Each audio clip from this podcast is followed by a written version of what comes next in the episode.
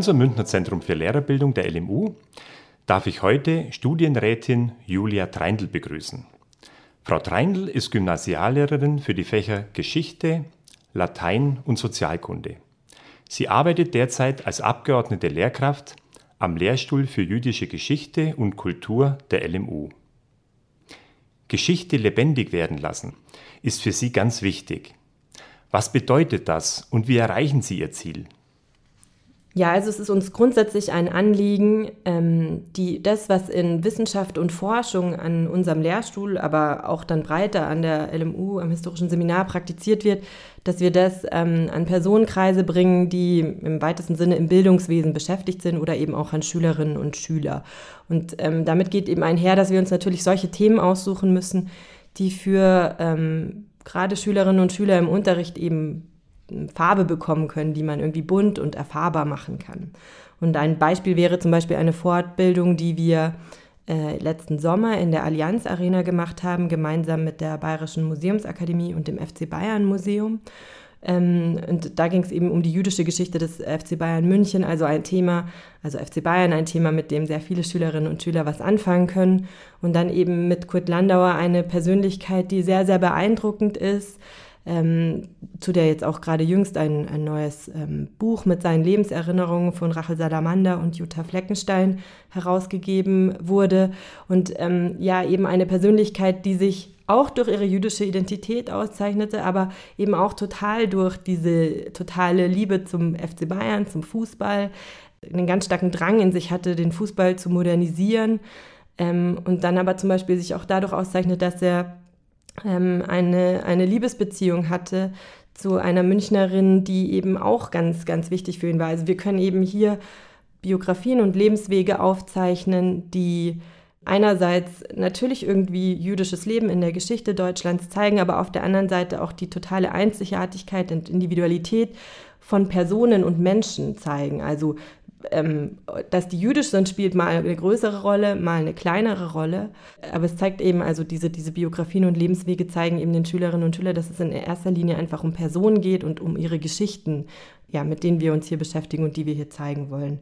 Und ich würde sagen, ein anderer Weg, in dem wir auch noch versuchen, Geschichte äh, lebendig zu machen, gerade für angehende Lehramtsstudierende ist über unsere Israel-Exkursion und ähm, nach der langen äh, Corona-Durchstrecke durfte ich jetzt ähm, ja, letzte und vorletzte Woche eine einwöchige Exkursion mit 20 Studierenden, äh, darunter eben auch zum Großteil Lehramtsstudierende, leiten und auch das ähm, auch hier wird eben Geschichte lebendig, also Geschichte und Gegenwart. Man sieht, welche Rolle die Geschichte in Israel spielt, die Erinnerung in Israel spielt. Unsere Exkursion hatte das Thema Holocaust-Vermittlung und Erinnerung in Deutschland und in Israel. Wir konnten also auch ein bisschen sehen, wie verschiedene Gesellschaftsgruppen und auch Bildungssysteme in Israel mit diesem Thema umgehen, ähm, welche Unterschiede es bei der Vermittlung und Erinnerung ähm, zu Deutschland gibt. Aber wir konnten eben auch an anderen Orten, wir waren zum Beispiel ähm, auf der Wüstenfestung Masada oder auch am Toten Meer, wir haben Jerusalem angeschaut und Tel Aviv. Also wir konnten auch an anderen Orten sehen, wie die Geschichte in Israel auf ganz unterschiedliche Weise die Gegenwart dort heute prägt.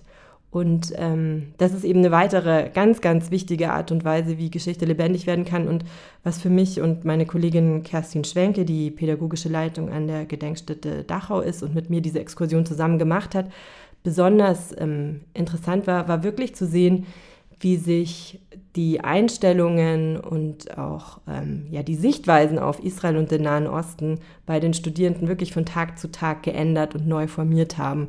Und das war ja für uns auch eine sehr, sehr bereichernde Erfahrung. Spannend. Geschichte zum Anfassen quasi. Ja, genau. Für die Entwicklung einer digitalen Karte zur Vermittlung der deutsch-jüdischen Geschichte im Schulunterricht haben Sie dieses Jahr den Lehrinnovationspreis der LMU bekommen. Worum geht es bei dem Projekt Common Places, Common Times? Ja, dieses Projekt ist ähm, in Anlehnung an das Erinnerungsjahr 1700 Jahre jüdisches Leben in Deutschland entstanden, das 2021 eben ja, gefeiert oder das 2021 begangen wurde. Und im Zusammenhang mit diesem Erinnerungsjahr wurde in Köln ein Verein gegründet, der solche und ähnliche Projekte gefördert hat. Und da haben wir eben unsere erste Förderung für dieses Projekt bekommen. Die Grundidee dahinter war eigentlich, ähm, dass, wie ich schon gesagt habe, der Schulunterricht sehr stark auf die Themen Verfolgung und ähm, dann im Zusammenhang mit, Zusammenhang mit dem Holocaust auch Vernichtung fokussiert.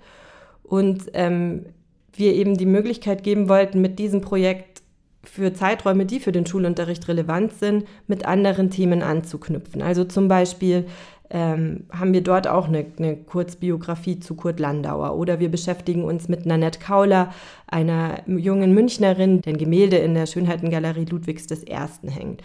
Oder ein anderer Karteneintrag auf dieser Karte, da geht es um einfach das Wirtshaus in der frühen Neuzeit, ein Wirtshaus als Begegnungsraum von Juden und Christen. Was für eine Rolle spielt das eigentlich?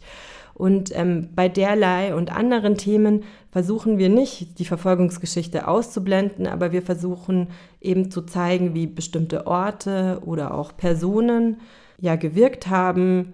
Im Fall von Nanette Kauler, von der ist jetzt nicht so viel bekannt, außer dass sie in dieser Schönheitengalerie hing und offensichtlich sehr, sehr schön war. Ähm, aber auch das ist eben ja eine Möglichkeit, wie ein, ein, ein solches Leben sein konnte. Und ähm, diese Karte ist eben so aufgebaut, also man kann die einfach anschauen unter www.commontimes.de.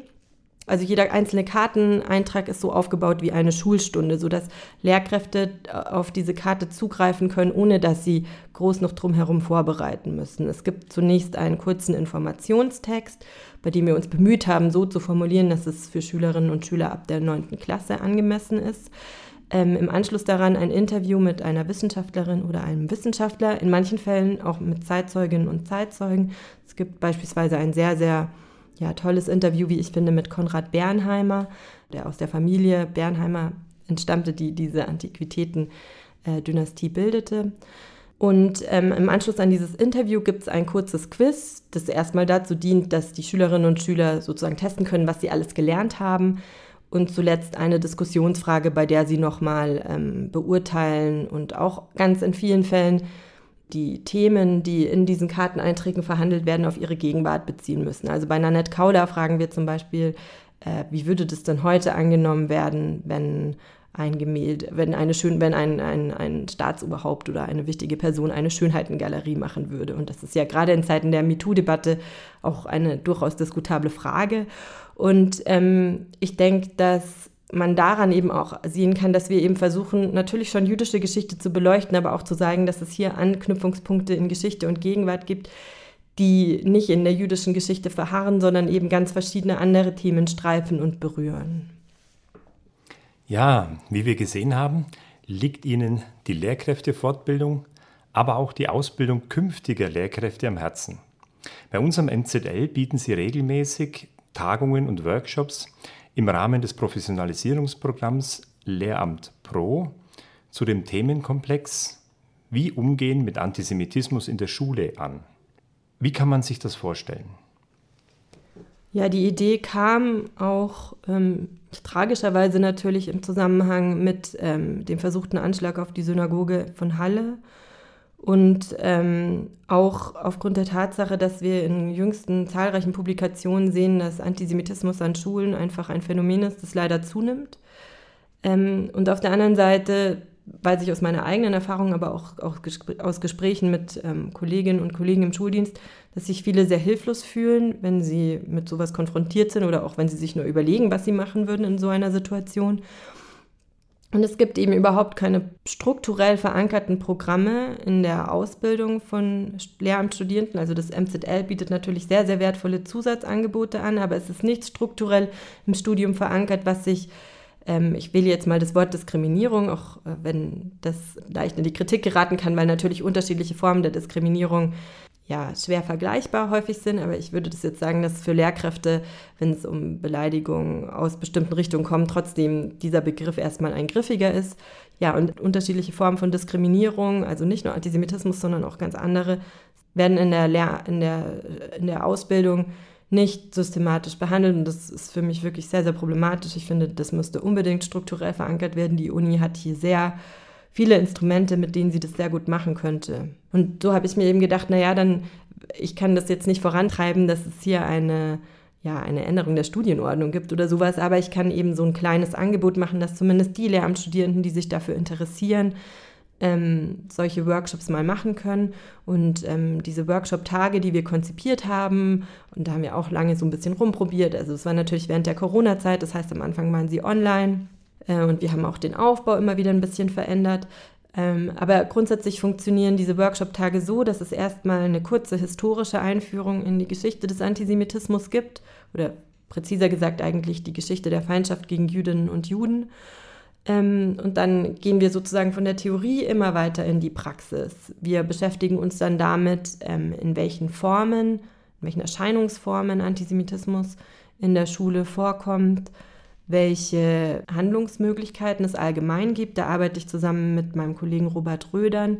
Der ist ein sogenannter Regionalbeauftragter für Demokratie und Toleranz, aber auch Schulpsychologe und hat ein sehr griffiges und wie ich finde gerade für Lehramt, Studierende sehr, sehr verständliches und gutes Konzept äh, aufgebaut, das jetzt eigentlich nicht nur für Antisemitismus greift, sondern auch für alle anderen Arten von äh, Ausgrenzung oder Diskriminierung im Schulalltag.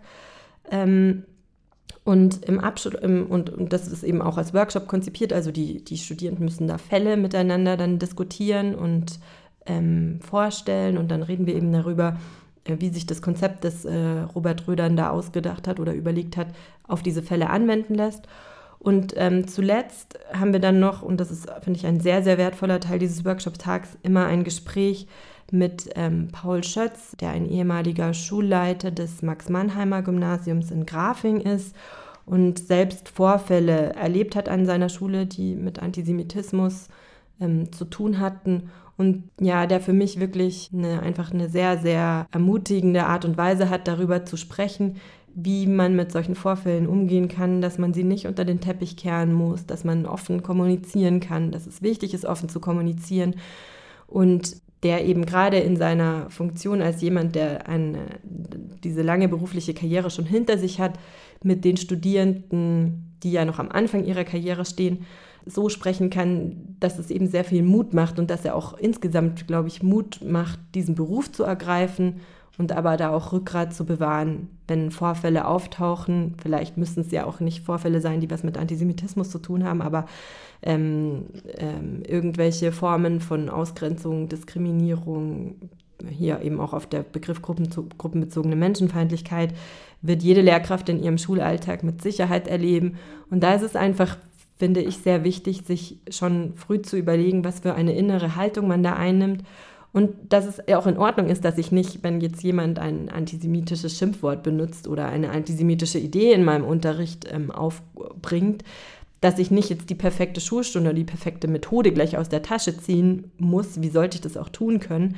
Aber dass es eben Handlungsmöglichkeiten für mich gibt, dass ich ähm, Leute mir zur Unterstützung heranholen kann, die mir helfen dass ich um Rat fragen kann, ähm, dass es Konzepte gibt, pädagogische, mit denen ich solchen, solchen Zwischenfällen begegnen kann, wie wichtig es ist, ähm, ja, jüdische Schülerinnen und Schüler, wenn sie an meiner Schule sind, zu schützen in solchen Fällen. All solche Sachen. Und unsere, unsere, unser Workshop-Tag soll eben dazu ein bisschen einladen, ja, sich über seine eigene Haltung in Bezug auf sowas klar zu werden ähm, und dann damit vielleicht eine Grundlage zu legen, wenn sowas dann tatsächlich passiert, entsprechend zu handeln. Und was ich hier jetzt schon noch ergänzen würde, ist eben das, was viele einfach ja nicht sehen. Also es gibt keine große Zahl an jüdischen Schülerinnen und Schülern an, an Schulen in Bayern und in Deutschland, aber es gibt eben jüdische Schülerinnen und Schüler an Schulen und äh, mittlerweile ist es eben so, dass die ganz oft gar nicht mehr sagen möchten, dass sie jüdisch sind, weil sie sich vor Anfeindungen fürchten weil es auch körperliche Übergriff, Übergriffe gibt, verbale Übergriffe. Also es ist kein theoretisches Phänomen, über das wir hier reden, sondern wirklich was, unter dem Schülerinnen und Schüler praktisch ähm, ganz, ganz stark leiden. Und ähm, das darf einfach, egal um was es für ein Phänomen geht, darf das einfach nicht sein, aber und bei Antisemitismus darf es eben auch nicht sein. Ähm, und ich glaube, was mir aber auch ganz wichtig ist, ähm, manchmal hat man von Lehrkräften so ein bisschen das Gefühl, dass sie denken, dass zu viel gegen Antisemitismus getan wird und gegen andere Formen der Ausgrenzung zu wenig. Und ähm, das ist auch was, was ich ein bisschen verstehen kann.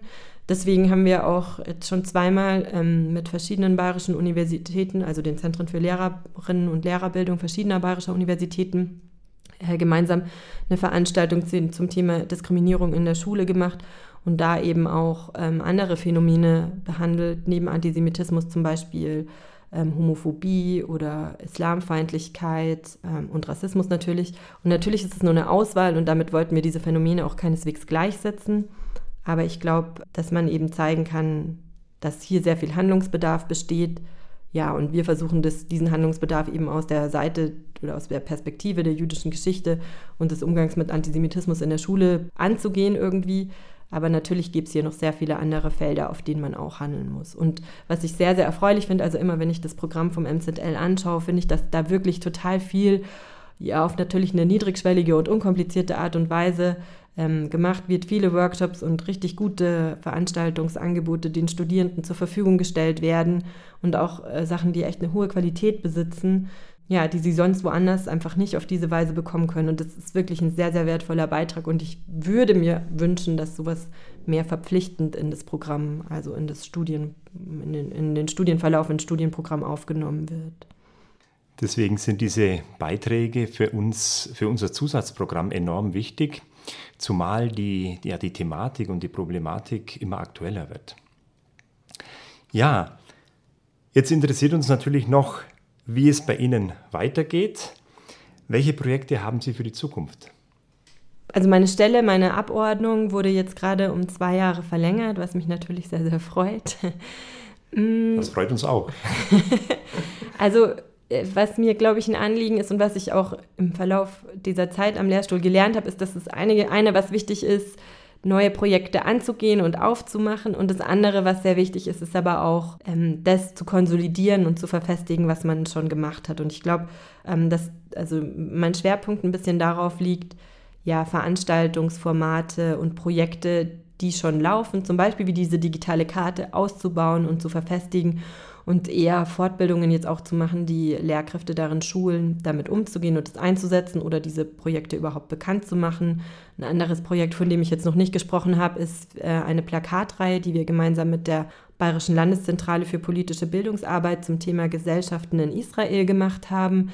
Ein, ein Bildungsprojekt, das auf der einen Seite einsetzbar ist, wenn man von einer Israel-Exkursion ähm, den Teilnehmenden was über Israel beibringen will, kann man aber auch äh, verwenden, wenn man über israelbezogenen Antisemitismus in Deutschland sprechen möchte, um einfach zu zeigen, wie vielfältig die israelische Gemeinschaft und die Israelis eigentlich sind und wie schwer es ist, hier verallgemeinernde Aussagen zu treffen.